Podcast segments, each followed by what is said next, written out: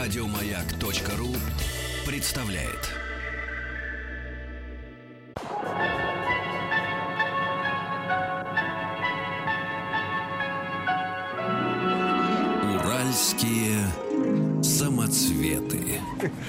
Ну и э, давайте, наверное, будем переходить к нашей следующей рубрике. Сладкая жизнь она называется. История сладостей. Мы уже вам рассказали про конфеты, а сегодня речь Про- пойдет про о шоколаде.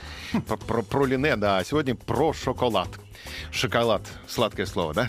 Я обожаю темный шоколад. Когда узнал мир, знаешь о шоколаде? М, древние племена майя и ацтеков нужно вспомнить. Они обнаружили чудесные свойства какао.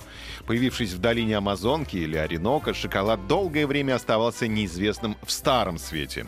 В 600 году до нашей эры майя мигрировали в северную часть Южной Америки и разбили на территории современного Юкатана, это недалеко от Кубы, первые плантации какао. Существует версия, что майя были знакомы с какао за несколько веков до этого, используя дикорастущие какао-бобы для счета и как денежный эквивалент. Неизвестно, кто именно изобрел первый шоколад. И майя, и ацтеки делали из какао-бобов напиток ксокуатль. Ксокуатль. О, это вкусный напиток, мне кажется. Название очень сладкое. Сделайте мне чашечку ксокуатля. Согласно легенде ацтеков, семена какао попали на землю из рая, поэтому оно дает силу и мудрость всем, кто ест его плоды. Ацтеки верили, что бог Кицалькоатль, прибывший на землю на луче утренней звезды, принес дерево какао в подарок людям и научил жарить и молоть его плоды и готовить питательную пасту, из которой можно делать напиток чоколатль. В переводе означает «горькая вода». Чтобы изменить вкус горького напитка, ацтеки добавляли в него перец и другие пряности. Современное слово «шоколад» таким образом происходит от майского слова «ксокоатль» — какао и ацтекского «чоколатль». В языке современных мексиканских индейцев сохранилось слово «чоколатль», обозначающее пену с водой. Много веков шоколад существовал только в жидкой форме. Этот напиток был частью магических ритуалов и брачных церемоний. Некоторые древние мексиканские племена верили, что шоколаду покровительствует богиня пищи. Ее зовут Тона Катекутли. Какие у них классные имена все-таки у этих ребят. Я всегда поражаюсь. Вот, Тона Катекутли. Напоминает, э, мне кажется, имя известной телеведущей. И богиня воды Кальчутлук. Каждый год они приносили богиням человеческие жертвы, накормив жертву перед смертью какао. Сладкая смерть. Э, Сладкая жертва. Да. Шведский натуралист Карл Линней, занимавшийся классификацией растений, изменил древнее название какао на теоброма, что переводится с греческого как «пища богов». Считается, что первым, кто привез какао в Европу, был Колумб. Из своего четвертого путешествия в Новый Свет он привез какао-бобы в подарок королю Фердинанду, но на фоне других сокровищ пищи богов не придали должного значения. Первым европейцем, попробовавшим оригинальный шоколад, был Кортес, посетивший императора Монтесума в Мексике. Монтесума не пил ничего, кроме холодного шоколада с ванилью и другими пряностями. Обычай Монтесумы выпивать кубок шоколада перед тем, как войти в свой гарем, навел европейских врачей на мысль о том, что шоколад — сильный афродизиак. Кстати, мне знакомо проклятие Монтесумы.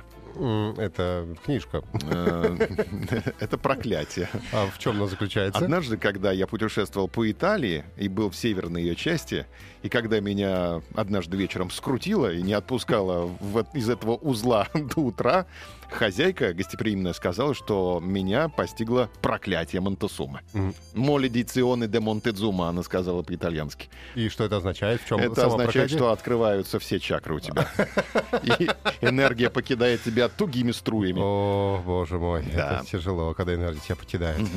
Так вот, э, возвращаясь к Кортезу и Монтесуме. В 1528 году Кортес преподнес какао-бобы королю Чарльзу V.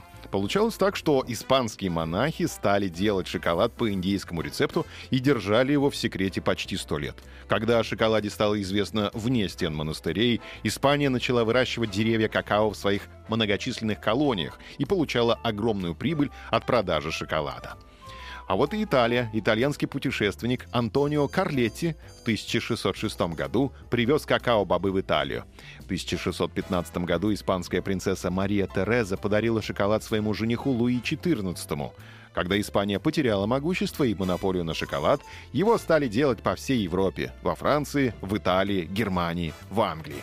Первое кафе, где продавали шоколад, было открыто в Лондоне в 1657 году.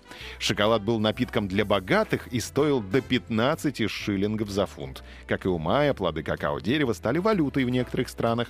В Никарагуа можно было купить кролика за 10 какао-бобов и хорошего раба за 100. Это неплохо, кстати. Да, ведущие доктора 17-18 веков прописывали своим богатым пациентам шоколад как общеукрепляющее средство и лекарство от многих болезней. Извини, пожалуйста, а я пытаюсь посчитать, сколько кроликов можно было э, купить за одного раба? 10. 10 кроликов. 10 Один кроликов. 10 кроликов. Да, да, да. Удобно. Мгм. Зайчиков. Зайчиков. Белорусских. Шоколад обычно прописывали детям и мужчинам, добавляя в напиток молоко, вино, специи и даже пиво. В 1674 году появился мягкий шоколад в виде батончиков и рулетов. Первая плитка шоколада была изготовлена компанией Fry Sons под брендом «Шоколад по-французски не понимаю, а, аманге. Где-то так. Первый молочный шоколад появился в Швейцарии, после чего швейцарская фирма Nestle завоевала популярность. В 1879 году Рудольф Линд из Берна выпустил шоколад, который таял во рту. А не в руках.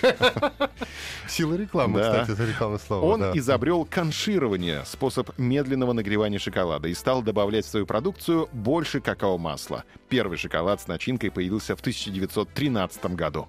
В середине 18 века шоколад стал дешевле и доступнее всем слоям населения благодаря расширению плантаций и механизации производства. Изобретение пресса для получения какао-масла в 1828 году улучшило качество шоколада и сделало его еще более доступным. Во время индустриальной революции началось промышленное производство шоколада. В 1765 году шоколад появился в Северной Америке. Исаак Дизраэли писал о шоколаде.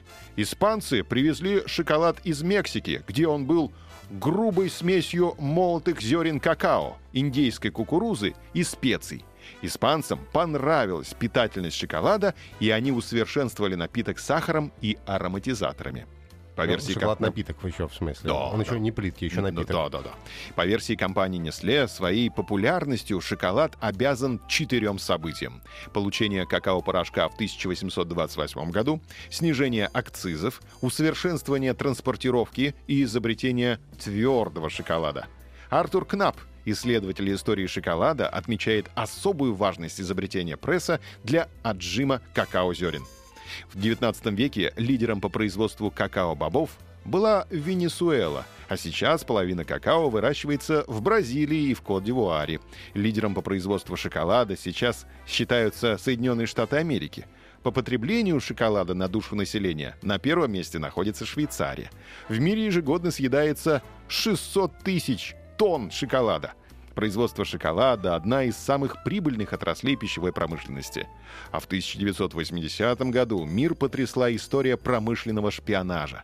Ученик швейцарской компании Зухар Тоблер безуспешно пытался продать рецепт шоколада производителям из России, Китая, Саудовской Аравии и других стран.